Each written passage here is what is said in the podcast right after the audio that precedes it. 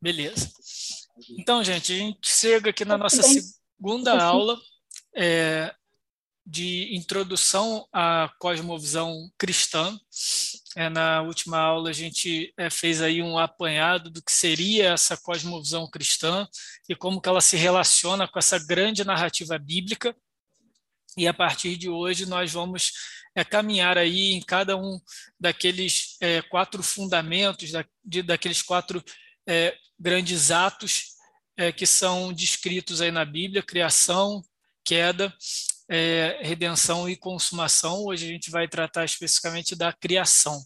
Então, rapidinho, só relembrando aí o que, que a gente viu tá, na, na última aula. A primeira coisa, a gente levantou essa pergunta, né, o que nos faz ser quem nós somos. Então, quando a gente é, sai um pouco dessa nossa correria, dessa nossa vida cotidiana, é, que a gente mal tem tempo, é, às vezes, para almoçar, para comer, enfim, que dirá para pensar é, sobre questões mais profundas aí da nossa existência, do nosso, é, do nosso dia a dia, do nosso ser. É, então, quando a gente para para refletir sobre isso, a gente vai é, perceber que a nossa narrativa de vida vai dizer muito sobre nós, vai dizer muito sobre os valores que nós temos, aquilo que nós cremos como certo e errado, e toda narrativa traz a visão é, do seu autor. E, embora nós, como cristãos, entendamos que a nossa narrativa, nós não somos autores da nossa própria narrativa, quando a gente olha para o mundo e percebe é, que existe uma narrativa maior por trás desse mundo, uma narrativa é, bíblica ou uma metanarrativa, usando assim é o termo mais bonito ou termos mais técnico, nós isso já nos ajuda a responder é, esse tipo de pergunta de uma maneira, sobretudo, coerente. Isso que é importante, porque quando a gente vai falar dessa narrativa, é, nós vamos perceber que é, muito dela está relacionado com a maneira como nós enxergamos a realidade, como nós enxergamos o mundo, e isso nós damos o nome de cosmovisão.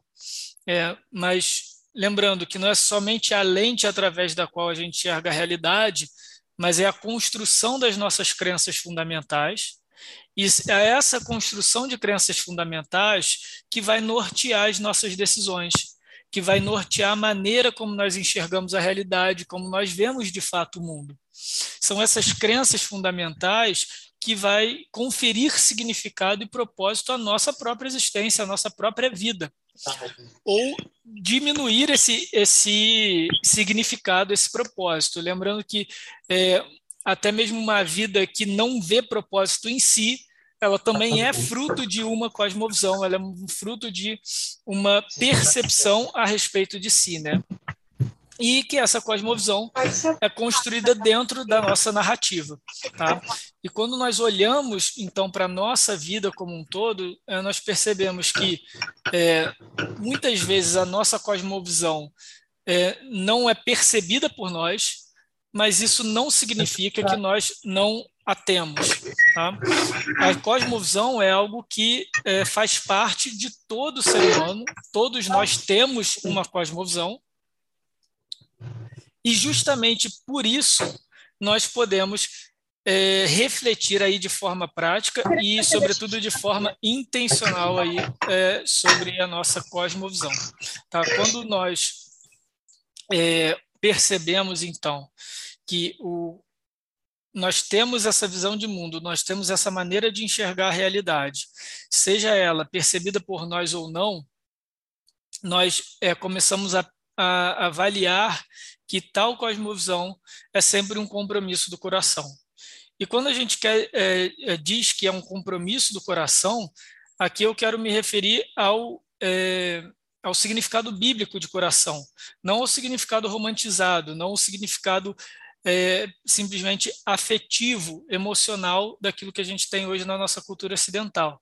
Mas o significado bíblico de coração envolve pelo menos três aspectos, e os principais, se a gente pode organizá-los, que é o intelectual, a nossa cognição, a nossa inteligência, o nosso processo lógico de, de identificar é, os fatos da vida e, exercer juízo sobre eles.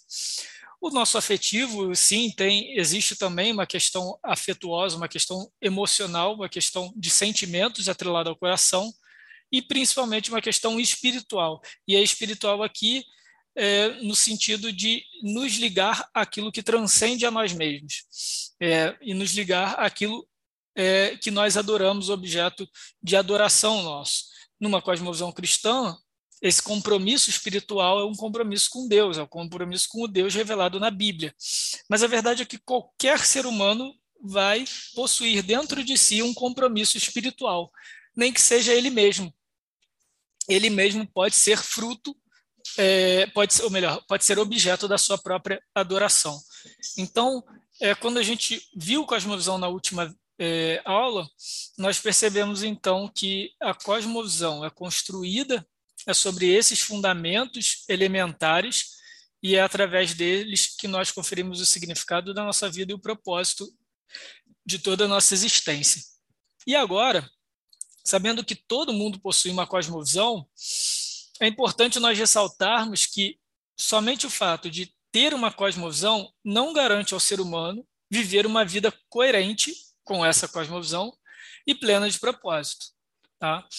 E quando a gente olha para a nossa caminhada cristã, se você é cristão, você vai perceber que há uma grande dificuldade em compreendermos e assimilarmos as verdades bíblicas com a nossa realidade diária. E, na verdade, esse é o grande objetivo do nosso curso, é nós percebermos de maneira mais profunda onde estão depositados os nossos valores, sobre o que está construída a nossa maneira de enxergar o mundo para ver se é de fato coerente com aquilo que a Bíblia nos revela como verdade. Então, é, a, a, o nosso exercício, o nosso desafio da vida cristã, de viver uma vida cristã coerente, de viver uma vida cristã genuína, é de fato, dia após dia, nós confrontarmos a nossa cosmovisão, os nossos juízos e valores, as nossas crenças fundamentais com a verdade bíblica. Uma cosmovisão bíblica, então, admite que o ser humano não é autossuficiente para conferir propósito a essa existência. E é por isso mesmo, nesse passo de humildade e de submissão à verdade bíblica, que nós buscamos na revelação o sentido de todas as coisas. E no conhecimento de Deus, ou seja, naquilo que podemos conhecer de Deus a partir do que ele se, é, revelou a nós sobre si, é a partir de todos esses conhecimentos que vamos construir o sentido da nossa existência, o propósito da nossa vida, os nossos planos para o futuro, aquilo que a gente atribui até outras questões do coração, como a nossa felicidade, como a nossa esperança e como é, o nosso objetivo de vida, enfim, tudo aquilo que é, tantas vezes a gente ouve por aí, que as pessoas buscando é, com todas as forças, mas elas não conseguem encontrar por si próprias. Então, nessa grande narrativa bíblica, como eu falei, de onde é, a cosmovisão cristã é, encontra o seu fundamento, nós temos esses quatro grandes atos revelados na Escritura: a criação de todas as coisas em Gênesis e seguindo por todas é, tudo o que acontece na realidade, desde a queda, a entrada do pecado no mundo, a redenção, a maneira como Deus responde a esse mal, a esse pecado que entra na humanidade, até a consumação, a conclusão, o desfecho dessa história que nos foi revelada não de, o desfecho da realidade como um todo, mas daquilo que nos foi revelado. E nós vamos caminhar aí, então, hoje, especificamente, no primeiro ato, que é o ato da criação. Quando a gente fala de uma cosmovisão, ou quando a gente fala do aspecto da criação, a gente já começa a esbarrar com outras cosmovisões. E aqui, quando eu quero dizer outras cosmovisões, é difícil a gente é, estabelecer rótulos, né? Justamente porque a cosmovisão é um, aspecto muito é, íntimo e, ao mesmo tempo, muito elaborado da, da nossa percepção da realidade da existência humana, provavelmente a nossa cosmovisão esbarra, é, de, ou melhor, bebe em diversas fontes, infelizmente. Então, dificilmente você vai encontrar um fundamentalista puro, tá? pegando o exemplo do que está aparecendo aí. Mas, de maneira geral, é, a ideia aqui é, apresentar alguns traços principais dessas linhas de cosmovisão que explicam, de certa maneira, a criação é, ou a, a, origem das coisas é, visíveis e, e, da matéria. E quando a gente fala de criação especificamente, a gente tem que tomar um cuidado né, de não reduzir essa aula de hoje, ou a nossa discussão de hoje, àquele grande cisma ou aquela grande é, briga entre evolucionismo e criacionismo. Passa por isso, porque, em última instância, quando a gente é, discute sobre é, evolucionismo e criacionismo, não é uma discussão de meras visões ou posições, é, teorias da criação ou da origem das coisas, mas, sobretudo, é uma oposição de cosmovisões. Tá? Mas hoje a gente vai ver que a criação e aquilo que Deus revela é pela Bíblia é, sobre a sua criação e a maneira e o seu ato criador é, vai muito além do que simplesmente nos explicar como que ele fez as coisas, nos seus detalhes. Mas na, na primeira que eu quero apresentar aqui, é, e até é um exercício que nós vamos fazer assim em todas as aulas, até a gente conversou isso na, na primeira, é, foi um retorno é, de vocês é, é identificar é, outras cosmovisões, até outras narrativas que entram em conflito com uma cosmovisão é, bíblica. E talvez algum argumento, algum pensamento, alguma posição sua, é, você pode se surpreender e tem a ver mais com tal cosmovisão e eu nem sabia disso. Então, é justamente aquele ponto de nós termos consciência de onde estão estabelecidas as nossas crenças fundamentais. O fundamentalismo vai, então, é, entender que existe um conflito beligerante, deliberado e declarado entre a ciência e a religião. É a famosa é, a religião é de Deus e a ciência é do homem. Então, é, vê o desenvolvimento científico e social como uma obra carnal, como uma obra é, terrena. Né? E aí, isso daí, muitas vezes, de uma maneira assim, é, bem caricata, pode ser, é, você pode pensar aquele, é, aquela ideia religiosa medieval, né, do padre explicando que o trovão é a ira de Deus, e aí você tem o cientista dizendo que, de repente, é uma descarga elétrica no, é, no céu. Mas não é só isso o fundamentalismo. Todas as vezes em que a gente atribui à ciência uma maldade que seria intrínseca a ela, isso já é uma espécie de fundamentalismo. Talvez na nossa realidade aqui brasileira de evangélicos, é, a gente vê isso em algumas outras linhas do pensamento evangélico, algumas outras até seitas, quando pegam um cartão de crédito, por exemplo, ou agora aproximação, ou sai é, pagamento por aproximação, ou sai aí uma notícia de um chip é, subcutâneo que as pessoas já associam isso à marca da besta. Isso é uma forma de fundamentalismo, ainda que velado, ainda que até ingênuo, mas é uma maneira de atribuir a ciência simplesmente por ela ser ciência, de que ela já parte de uma premissa anticristã antiteísta, antirreligiosa.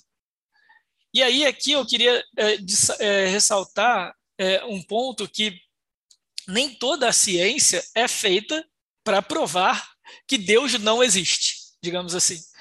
É, embora é, aqueles cientistas de fato não creiam nisso e, tem, e possuem cosmovisões é, ateístas, é, não necessariamente o, o, desenvolvimento científico, o avanço científico tem essa prerrogativa. Mas um fundamentalismo vai sempre olhar com, é, com desconfiança toda e qualquer proposta de benefício científico. Tá? É, a gente tem é, isso muitas vezes num movimento anti-vacina, isso mais nos Estados Unidos, porque ele está muito relacionado também ao efeito é, religioso ali americano, conservador, ultraconservador, é, mas a gente tem é, aqui no Brasil, muito especificamente, como eu falei, algumas associações apocalípticas e tudo, mas o fundamentalismo basicamente é isso, é quando a gente já parte da prerrogativa que a ciência é má, que ela é contra o ser humano e que ela é fruto de uma atividade terrena, de uma atividade carnal, é, e, se ela, e, se possível, ela vai exterminar a ideia de Deus, a ideia de religião, é, assim que puder. A gente tem o outro lado, não é exatamente um, um oposto, não é diametralmente oposto, mas a gente tem do outro lado o secularismo. O secularismo não vai dizer que a religião em si é algo diabólico né, por mais que engraçado que isso possa parecer. Mas ele vai dizer o seguinte: olha, é, religião e ciência são aspectos distintos da realidade, da expressão humana, e eles devem ser trabalhados no seu devido lugar. Ou seja, a ciência não se mistura com a religião e a religião não se mistura com a ciência. E toda vez que há qualquer tentativa de encontro entre esses dois aspectos, entre essas duas esferas da realidade humana, vai haver algum é, prejuízo para a própria sociedade humana. No final das contas, o que o secularismo está querendo colocar é o seguinte: olha, a ciência se diz, diz respeito aos benefícios de uma vida pública, de uma vida coletiva, de uma vida em sociedade. A religião e, e a expressão religiosa é algo que deve ficar aí na sua vida privada. E quando eu falo vida privada, não é nem no celular, mas é dentro da sua cabeça e, se possível, em silêncio. E como, quando que, como que a gente vê isso hoje em dia é tão proeminente na nossa, é, na nossa realidade brasileira? Quando a gente conversa com uma pessoa de matriz não cristã, e, por exemplo, nós falamos sobre o ensino bíblico dos nossos filhos, até a catequese é, infantil, e algumas pessoas, eu falo isso de experiência própria, têm estranhamento em relação a essa prática.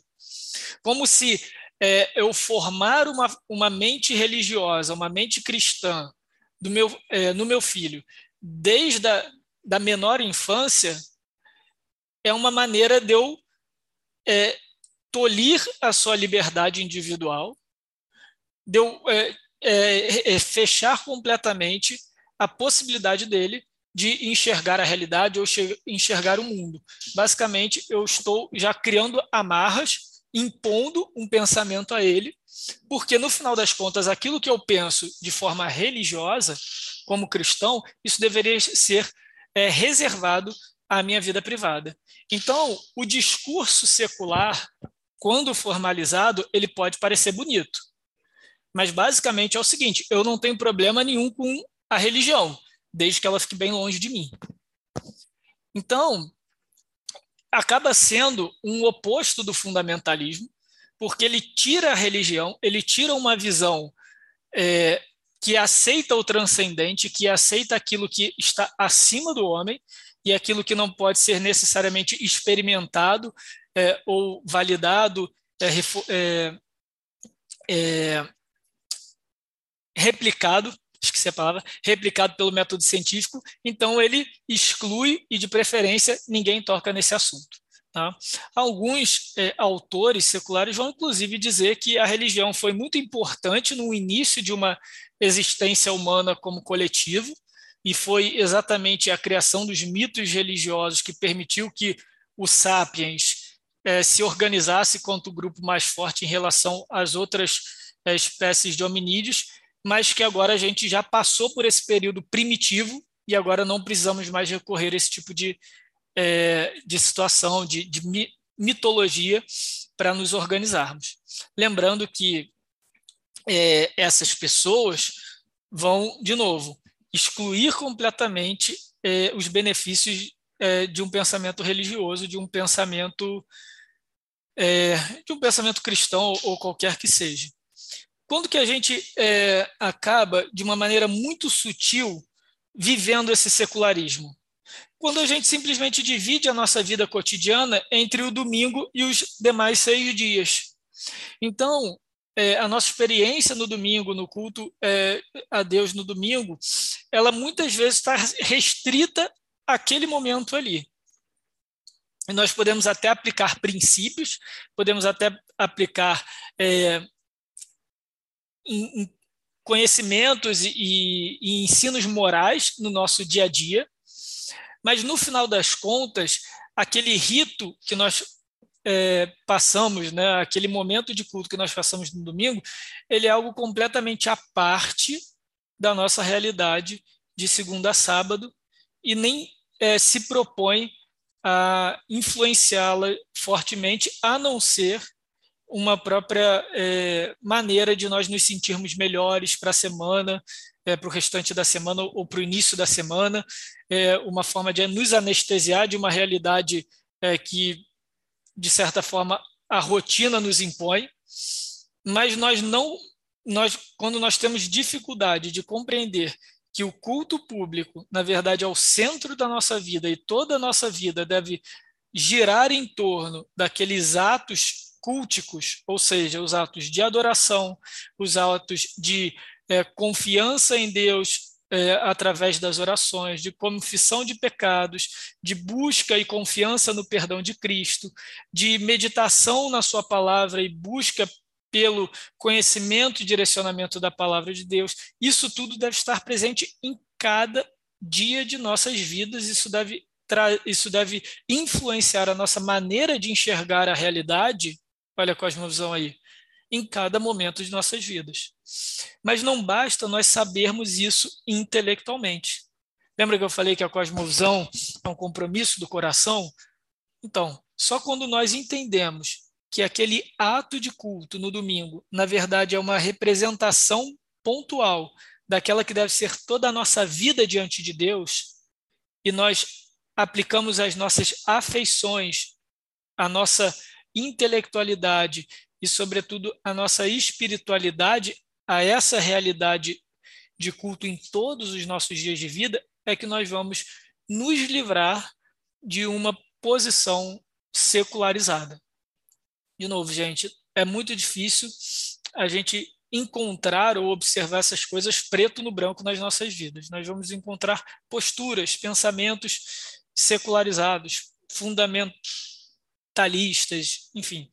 Mas o mais importante é nós sempre avaliarmos as nossas motivações, a origem das nossas crenças fundamentais e como nós chegamos àquelas conclusões, aquelas nossas percepções acerca da vida e da realidade. Então, fundamentalismo, secularismo, e a terceira delas, era aí que eu perdi aqui o slide, pronto. É, a terceira delas é a tecno-religiosa. Essa daqui é mais recente, talvez não seja tão popular aqui, mas a tecno-religiosa é aquela que vai ver a ciência como a religião do século XXI. Eu até comentei isso na aula passada, de que a gente, é, por natureza, é, busca algo para adorar. Então, mesmo aquele que não reconhece a existência de Deus, aquele que não é teísta por definição, vai procurar um objeto de adoração, ou seja, algo ou alguém em que ele deposite o seu propósito de vida e o sentido da sua existência. Tá? E aí, nesse sentido, é até o que o Heber Júnior fala, nós somos mais homo-religiosos do que homo sapiens. E o interessante é que os defensores de uma tecno-religião, ou seja, a ciência como uma religião do século XXI, esses caras vão admitir isso. Eles não acham que é ruim necessariamente você ter a ciência como uma religião. Lembra que eu falei que o, o homem primitivo, entre aspas, tinha a, no, na narrativa deles, tinha admitido que o discurso mítico, o discurso religioso, fora o que organizou os sapiens em torno de uma sociedade é, maior, mais é, perto daquilo que nós temos hoje como sociedade, e agora então nós poderemos nos livrar desse, desse discurso religioso. E o próximo passo após o se livrar desse discurso é colocar a ciência como esse discurso. E aqui, nesse ponto, nós vemos o seguinte: quais são os pressupostos, quais são as premissas daqueles que defendem uma tecno-religião? Tá? Primeiro, a vida é um fluxo de informações. Então, a nossa vida, de forma geral, é um fluxo de informações. A sociedade é composta por informações, informações culturais, informações demográficas, econômicas, e são essas informações, o controle dessas informações e até a previsão dessas informações que vai atribuir sentido à nossa vida e nos ajudar a construir e projetar o nosso futuro. Olha o aspecto de esperança nessa cosmovisão. E a gente vai, se você analisar a fundo cada uma dessas cosmovisões, você vai ver que a métrica, digamos assim, criação, queda, redenção e consumação, existe em todas elas. Todas elas vão explicar de, da sua maneira a nossa origem, todas elas vão explicar o que está dando errado na nossa existência, como nós podemos consertar o que está errado e qual é a versão perfeita após uma, um conserto generalizado ou um conserto absoluto, que é a consumação. Tá? Então, é, não é coincidência que elas sejam, então, ecos dessa meta da narrativa, dessa grande narrativa que Deus revelou para nós na criação. A gente vai chegar lá na, na, criação, na cosmovisão cristã, mas vamos olhar, voltar para cá. Então, a vida é esse fluxo de informações que poderia ser medido. Então, alguns vão chamar de uma tecno é, religião ou de uma data religião, ou seja, a religião dos dados, daquilo que é mensurável, daquilo que é medido, daquilo que é aglomerado é, como informação. O organismo, então, o organismo vivo, propriamente dito, é um conjunto de algoritmos, ou seja, é um conjunto de é, processos é, bioquímicos que podem ser mapeados, previstos e até replicados. É o que é, a gente, a gente, ser humano, né, tenta fazer com uma é, inteligência artificial. É, de certa maneira, tentar é, mimetizar aquilo que nós temos de forma cognitiva, porém de origem orgânica, em algo que é traduzido por códigos e que vão tomar uma vida própria, uma autonomia própria. Esse é o objetivo daqueles que estudam a, a inteligência artificial é o ponto de singularidade que eles chamam, que é quando justamente aquele ser artificial, aquela inteligência artificial criada, agora passa a ter consciência de si, passa a questionar o seu próprio mundo, a sua própria existência e atribuir valores a ela. Em outras palavras, qual é o ponto de singularidade para uma visão tecno-religiosa? É quando essa inteligência artificial for capaz de ter a sua própria cosmovisão. Só que nesse sentido, a tecno-religião vai admitir que a existência é algo acidental. É mensurável, é calculável, é até replicável, mas é de origem acidental. E isso é muito moderno, gente, isso é muito, é, muito atual, tá? Para 2022 aqui, é, a data de que nós estamos tendo essa aula. Então, só para vocês verem algum, algumas questões que estão acontecendo. É, esse Ray é, Kurzweil é um dos grandes é, é um dos grandes é, entusiastas aí de uma tecnoreligião, tá? Diretor, é, foi diretor do Google aí por muito tempo, de engenharia do Google, e ele escreveu esse livro, esse best-seller nos Estados Unidos, A Medicina da Imortalidade. Ele basicamente, ele e muitos outros, vai atribuir ao envelhecimento uma questão é, de é uma questão médica. Então, o envelhecimento para essas pessoas é tratado como uma doença a ser curada. Eu acho que até saiu uma matéria esses dias aí, bom, eu vi em algum Instagram, alguns stories aí, mas é um movimento comum aí desde, sei lá, de 2010 para cá, de pessoas que não só desejam retardar o envelhecimento ou até anular o envelhecimento, mas passam a tratá-lo como é, uma doença, e aí, olha como é que a questão de cosmovisão influencia a atividade científica. É, o que esses caras estão ad, é, admitindo, ou melhor, defendendo, é o seguinte: é porque a ciência ou a medicina nunca considerou o envelhecimento como uma doença, é que nós nunca avançamos na expectativa de vida acima da média de 120 anos. E pasmem, não é coincidência que é, nós temos o relato de Gênesis de Deus restringindo a existência humana a 120 anos, porque a maldade da humanidade, do homem, já havia se multiplicado sobremaneira na Terra, e o homem viveria demais e se autodestruiria. E esses defensores entusiastas aí da imortalidade vão justamente tentar lutar contra essa média cabalística é, de 120 anos, cabalística para eles, de 120 anos. E o que a gente mais vê, vê é isso. Pessoas, é aqui a matéria aqui do Jeff Bezos, aqui no cantinho, que ele investiu 3 bilhões numa startup é, que pesquisa sobre a imortalidade.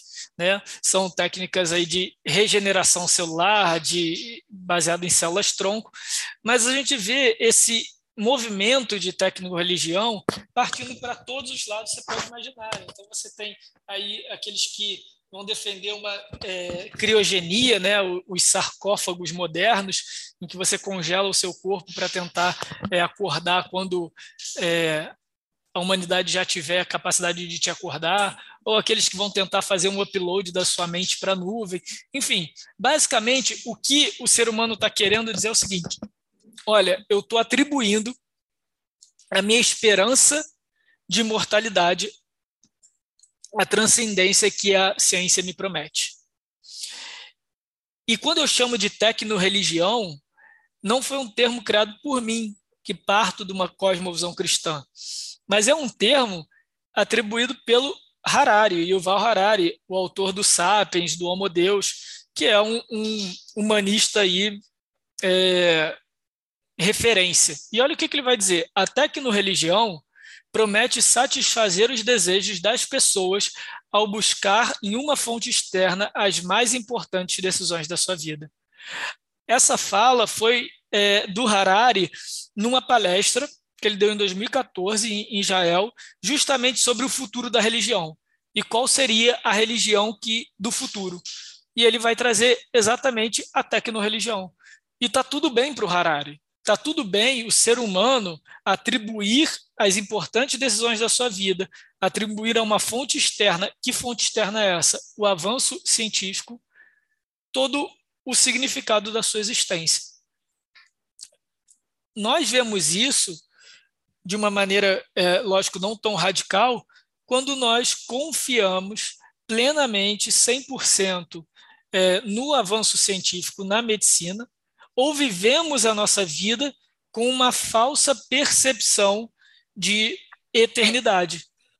E esquecemos ou ignoramos que nós somos seres finitos e que, provavelmente, se Cristo não voltar antes, nós vamos lidar com a morte. Mas o, a narrativa contemporânea, muito influenciada por esse tipo de cosmovisão, vai dizer que o homem está perto da eternidade, que é melhor até nem considerar esse tipo de coisa. Afinal de contas, é, em algum momento nós vamos alcançar essa transcendência.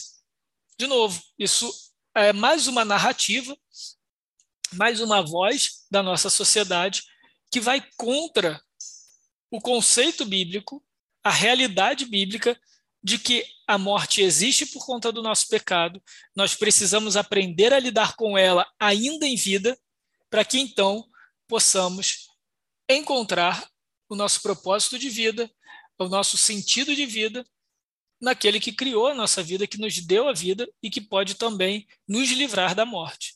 Mas se nós não compreendermos toda essa narrativa, nós vamos ter dificuldade de lidar com a morte e buscar a sua é, libertação, entre aspas, no local errado.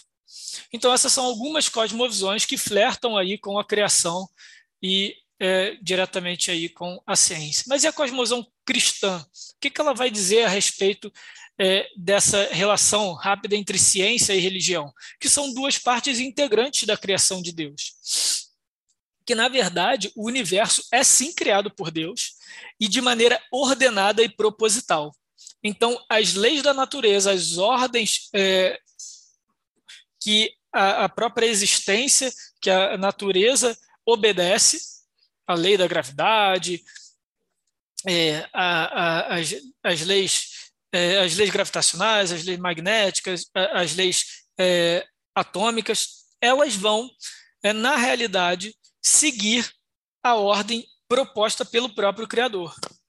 E é justamente por isso que o cosmos, que o universo, pode ser descoberto por nós, pode ser explorado e até mesmo traduzido por leis matemáticas que refletem essa ordem.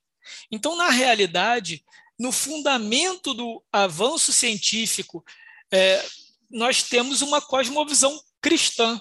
E, infelizmente, nas escolas, infelizmente, nas faculdades, essa parte da história do mundo é omitida, é ignorada.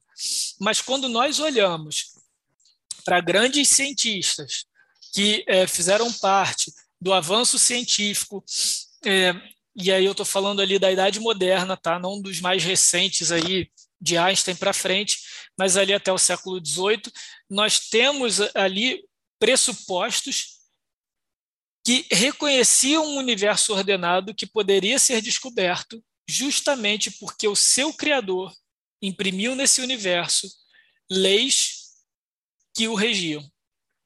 Agora, olha que interessante quando a gente é, vê um não cristão, é, é, esse Raja é, Royakas é um estudioso de é, história da ciência. É, olha o que, que ele vai dizer. É justamente, eu estou acrescentando justamente, tá? É justamente porque a ciência moderna surgiu. Ah, não, desculpa, era uma pergunta. Por que a ciência moderna surgiu em um local e um momento particular, no caso Europa, e não em outro lugar ou em outra época? Seu surgimento foi diretamente influenciado por concepções sociais e metodológicas, e em grande parte, isso é fala dele, originados de uma visão de mundo cristã. O que o Heidegger está colocando aqui é que é justamente essa matriz cristã de enxergar o mundo como uma criação ordenada, vinda de um Deus lógico, ou que se comunica de maneira lógica e compreensível a nós, é que foi o grande impulsor da ciência moderna. Numa, é, um outro autor que agora eu não me recordo o nome, acabei anotando a referência, mas ele tem um artigo justamente comparando o desenvolvimento científico da China até o século XVI com a Europa Ocidental até o século XVI. E ele vai dizer que é justamente o sistema é, religioso cristão que influencia a maneira dos cristãos e daqueles que faziam ciência de enxergar o mundo que é, faz com que a Europa se destaque de uma maneira tão é, nítida em relação ao desenvolvimento científico é, chinês. E alguns vão até argumentar, não, mas na realidade não é bem a cosmovisão cristã, é, é a organização da instituição como Igreja Católica a gente sabe que sim, a concentração de, de recursos na Igreja Católica e a própria organização facilitou em, em determinados aspectos o desenvolvimento da ciência moderna, embora em alguns momentos ela se opôs a esse avanço científico. Mas a gente não pode negar que até mesmo, apesar da corrupção da instituição nessa época é, particular, nós temos que o modelo de sociedade cristã, a entender a igreja, o corpo de Cristo, uma unidade católica, e aqui católica não romana, mas católica no original, universal, está no cerne da igreja de Cristo desde os apóstolos. É essa comunidade dos eleitos, é essa comunidade daqueles que são salvos por Deus, que faz com que haja unidade no pensamento que haja organização na mordomia, ou seja, na administração da criação da matéria do mundo e na sua investigação. Então, a cosmovisão cristã não vai se colocar contra a ciência. Ela vai perceber e vai compreender que a ciência pode sim é, se corromper pelo pecado como qualquer outra instituição é, que o homem toca.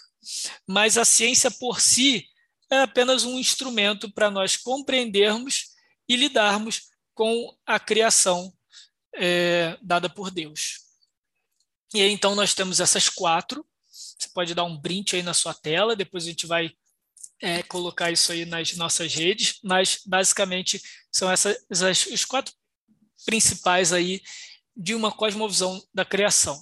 E aí a nossa última parte aqui da aula vai ver justamente bem especificamente, jogo rápido aqui, quais são verdades extraídas aqui no relato da criação, no relato bíblico da criação de Gênesis 1 e 2. A gente poderia fazer um curso inteiro sobre criação, mas aqui eu vou tentar ser bem sucinto, só uma maneira de nós é, percebermos como que a Bíblia já revela o, o que é necessário para nós construirmos a nossa cosmovisão, especificamente aqui falando sobre a criação. Então, aqui no relato de Gênesis 1,4, no princípio Deus criou os céus e a terra, a terra era sem forma e vazia, havia trevas sobre a face do abismo e o Espírito de Deus se movia sobre as águas. Então Deus disse: haja luz e houve luz. E Deus viu que a luz era boa e fez separação entre luz e trevas. Para nós entendermos e extrairmos daqui os princípios bíblicos para a formação da nossa cosmovisão, nós primeiro precisamos entender qual é a principal mensagem que o texto quer transmitir a nós. Então, a primeira coisa que a gente é, vê de cara aqui nesse texto é no princípio.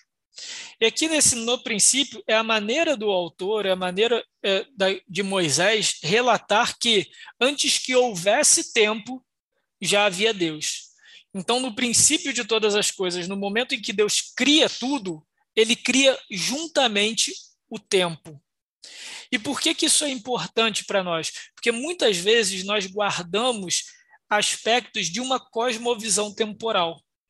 Nós vamos, é, de repente, ter dificuldade com o relato bíblico ou com ou acreditar é, numa literalidade de criação em seis dias, porque nós precisamos necessariamente acreditar que tudo começou. O que, que eu quero dizer com isso? Como nós somos seres temporais, eu sei o dia que eu nasci, então eu só consigo conceber eternidade de um ponto de partida para frente. É aquela semi-reta da quinta série, sabe? É um pontinho que ela é limitada na esquerda e ela vai seguindo a setinha ao infinito para a direita. Então é isso. Então, quando a gente fala de eternidade, nós, por sermos seres humanos e nós termos uma data de início, nós só conseguimos conceber a eternidade para frente. Mas é difícil a gente entender e, e, e conceber uma eternidade para trás. Deus sempre foi Deus. E aí aquela pergunta, mas peraí, antes de Deus criar tudo, o que, que ele estava fazendo? Mas, mas, o que, que ele falou? O que... São perguntas que não cabem para uma eternidade passada. E quando a gente olha até as explicações sobre a, a, criação, ou melhor, sobre a origem das coisas, a terraformação, elas sempre vão partir de um princípio, mas nunca vão dar um passo para trás. Não vão admitir que há algo antes. Então, o que a Bíblia já nos revela é o seguinte: olha só, aquilo que existe e a entender o próprio Deus é muito maior do que a nossa mente é capaz de conceber. Isso já dá um tapa na nossa, é, na nossa pretensa autonomia, porque nós queremos olhar para o relato bíblico e ter as respostas de todas as coisas. Mas o que o relato bíblico diz é o seguinte: olha só, você só consegue conceber, não é nem Deus não vai te contar, é porque não tem como nós, limitados, conseguirmos conceber antes de no princípio. Então a gente tem que começar da onde a gente pode. E esse pode ser, e esse é um grande desafio de humildade, porque a cosmovisão cristã vai admitir que nós não podemos conhecer todas as coisas e tudo bem, e nós não precisamos conhecer todas as coisas para conhecer quem nós somos, qual é o nosso propósito na Terra e o porquê nós fazemos o que fazemos. A segunda é, questão que traz, a segunda verdade que, que é extraída aqui de, Deus, é, de Gênesis 1, é que Deus simplesmente é apresentado na narrativa.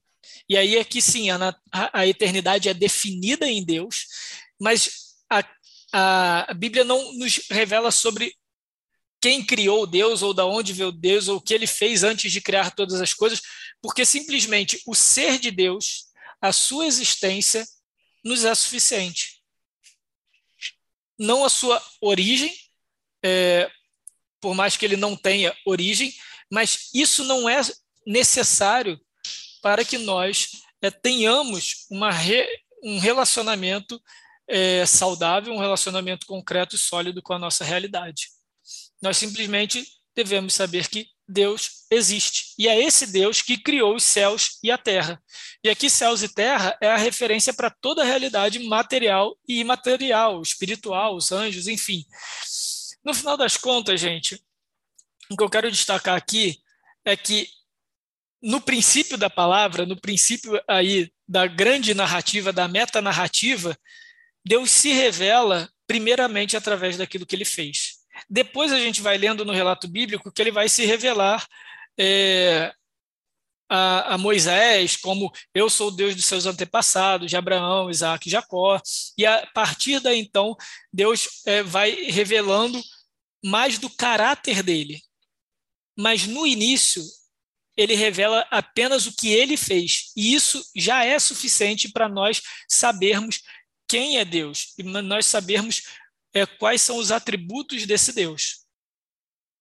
E veja quando vai terminar essa narrativa é, do primeiro capítulo, ele coloca no versículo 30 simplesmente, e assim aconteceu. Esse versículo, eu destaquei ele aqui porque talvez surja dúvida, mas esse versículo já nos dá um norte de que isso não é uma poesia. Isso não é uma maneira abstrata, poética, artística do autor bíblico relatar sobre a existência. Como muitos vão tentar, é, e aí, de novo, olha um pouco da visão secularista. Bom, existe a teoria da terraformação.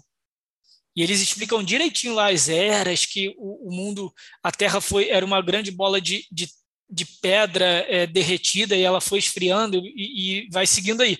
Poxa, isso daí super me convenceu, mas espera aí, a Bíblia fala que foi em seis dias. E agora? Ah, não, a Bíblia é, uma, é, é um romance, é, é uma poesia, é algo que não, não tem uma pretensão de ser uma análise científica. De fato, ela não quer nos explicar como que Deus criou as coisas. Ela quer, antes de mais nada, revelar o próprio Deus.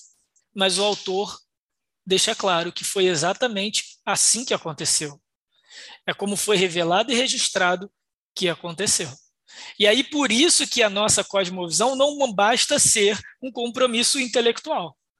Porque, de fato, de maneira intelectual, é muito difícil nós compreendermos as lacunas que o texto bíblico deixa, ou melhor, aquilo que Deus não quis revelar. Não lacunas. Porque nos falta na nossa pretensão. Mas na intenção de Deus de se revelar é mais do que suficiente. Então a lacuna está na nossa cabeça e nós queremos preencher uma lacuna que não nos é cabida. Mas aí Deus fala de si. E olha no 31, Deus viu tudo o que havia feito é a visão daquele artista que tem prazer na sua obra finalizada. Isso já fala um pouco de nós, porque Deus é aquele que contempla, é aquele que cria e tem prazer naquilo que foi criado. Ou seja, o universo não pode ter vindo do acaso, ele não pode ter vindo de um processo evolutivo, porque processos evolutivos são impessoais e são desregrados, eles são aleatórios. Mas um Deus que vê tudo que faz e admira e contempla a sua criação, certamente não entregou a um algoritmo bioquímico e se surpreendeu com o resultado. E é justamente isso que essa palavrinha muito bom nos revela. E, de novo, a gente precisa ter muita responsabilidade e atenção no texto.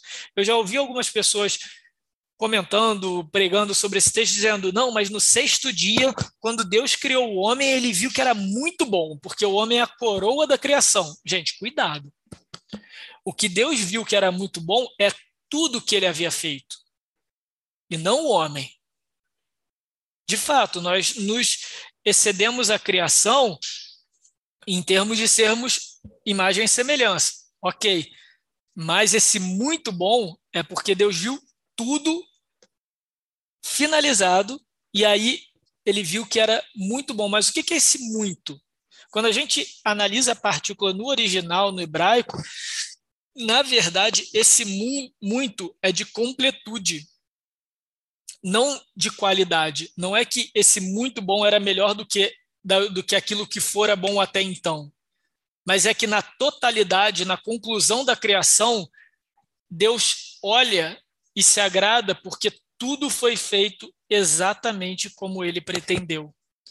Todos os aspectos da sua criação se enquadram no seu padrão criativo e por isso é muito bom. Então, olha que legal, gente. No final das contas, só no relato da criação a gente já tem consciência daquilo que é bondade.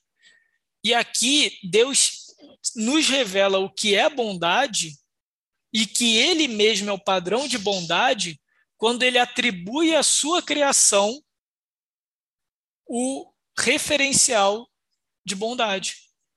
Então nós já podemos crer que o mundo é bom, que a criação é boa, que a natureza é boa, que a nossa carne é boa, que o nosso corpo é bom, simplesmente porque nós cremos que um Deus bom transmitiu a sua bondade ao criar algo muito bom. Depois a gente vai ver como que essa bondade foi desfeita, foi desfeita não, foi deformada. Mas aqui foca na criação, gente.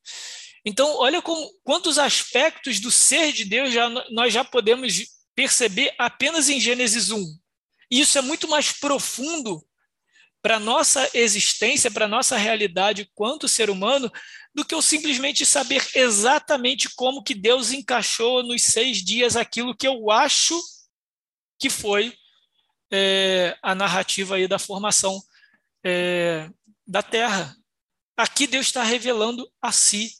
E a grande narrativa da Bíblia, em todos os seus quatro atos, Deus vai fazer uma única coisa: revelar a si mesmo. Ele vai revelar a si mesmo. Quando o homem cai em pecado, ele revela a si mesmo. Quando ele envia o seu filho Jesus Cristo para nos salvar desse pecado, ele revela a si mesmo quando ele promete fazer todas as coisas de maneira definitiva por toda a eternidade. A eternidade aqui é para frente.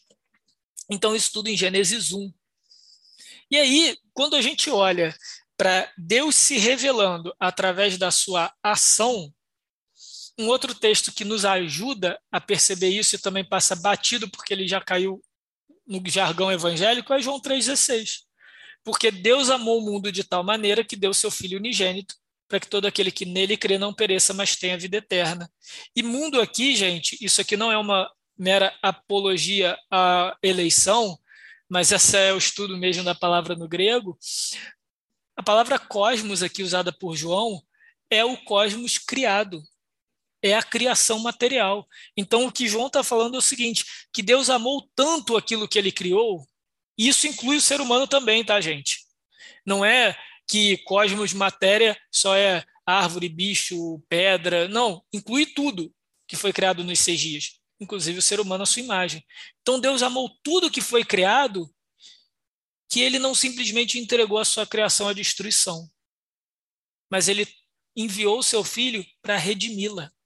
E nessa remissão, nessa redenção da criação, aqueles que foram criados à sua imagem e semelhança não vão perecer em autodestruição, mas vão viver por toda a eternidade. Vão viver para experimentar a consumação, a vida eterna no Filho. E olha que interessante, quando a gente faz esse versículo de João 3,16, uma ponte com outro escrito do mesmo autor, agora na sua primeira carta, Deus vai se revelar.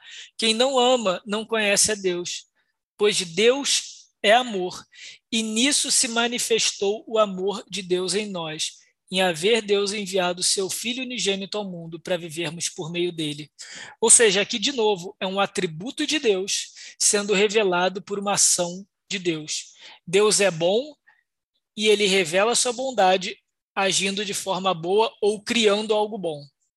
Deus é amor e ele manifesta o seu amor, nos amando ao enviar o seu filho ao mundo. Então, o ato criacional, no ato de criar, Deus fez aquilo que ele poderia amar e iria amar, como de fato ele amou. Ou seja, ele criou algo que ele pudesse amar. E é da essência do amor mover-se para fora de si e dar e compartilhar. É Deus exercitando o amor, é que ele se revela como algo bom. Aqui é o Van Groningen falando. Então, no final das contas, quando a gente olha para o relato, para a narrativa da criação, a gente está vendo um Deus bom, um Deus amoroso se revelando. Isso já muda completamente a nossa visão de mundo. Porque a gente vai olhar para o mundo caído e vai olhar, de repente, para aquilo que as pessoas fazem, ou para aquilo que se deu com a natureza, ou o que acontece na nossa vida cotidiana, e vai dizer, cara, onde é que está Deus diante disso tudo? E é como se o Deus criador dos céus e da terra, bondoso e amoroso, simplesmente cruzasse os braços, virasse as costas e se negasse a manifestação a nós. E não é isso que a palavra diz.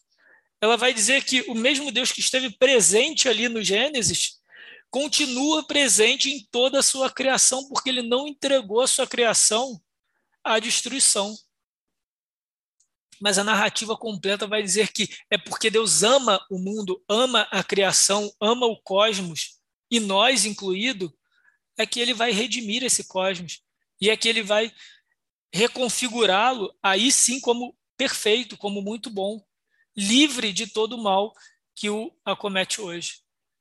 Só que se a nossa narrativa sobre a criação não está biblicamente sólida e fundamentada, e nós acabamos acabarmos absorvendo outras narrativas sobre a formação da Terra, a criação ou a nossa origem, dificilmente nós vamos ter a esperança que João nos traz nesses dois textos.